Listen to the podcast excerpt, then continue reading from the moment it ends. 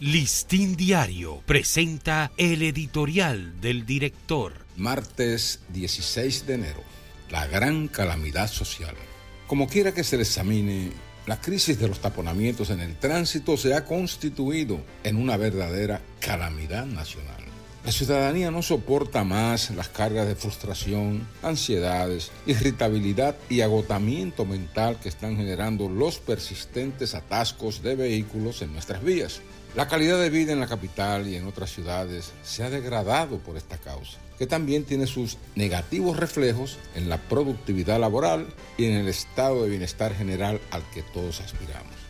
El consumo de combustibles está generando costos adicionales a los usuarios de las vías públicas debido a la lenta fluidez en la circulación de los vehículos. Como correlato del caos, se han disparado las violaciones a las leyes de tránsito y las autoridades, fatigadas por el cúmulo de infracciones, han ido perdiendo capacidad para evitarlas y sobre todo para penalizarlas.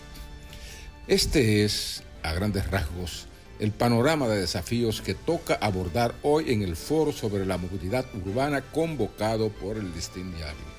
El foro reunirá a los principales especialistas y autoridades del sistema de tránsito y transporte, pero también a los representantes de juntas de vecinos e instituciones de la sociedad civil.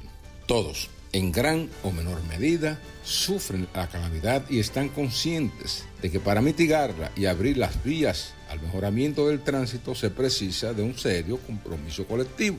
Justamente ese es el objetivo del foro, que ha recibido un apoyo entusiasta de dos prestigiosas academias, la Universidad Nacional Pedro Enrique Sureña, el Instituto Tecnológico de Santo Domingo, así como también del Ministerio de la Presidencia. Una especie de consulta nacional ha precedido su celebración, pues desde que el listín lanzó la convocatoria a mediados de diciembre, miles de ciudadanos han emitido sus sugerencias e ideas para enfrentar la crisis de la movilidad.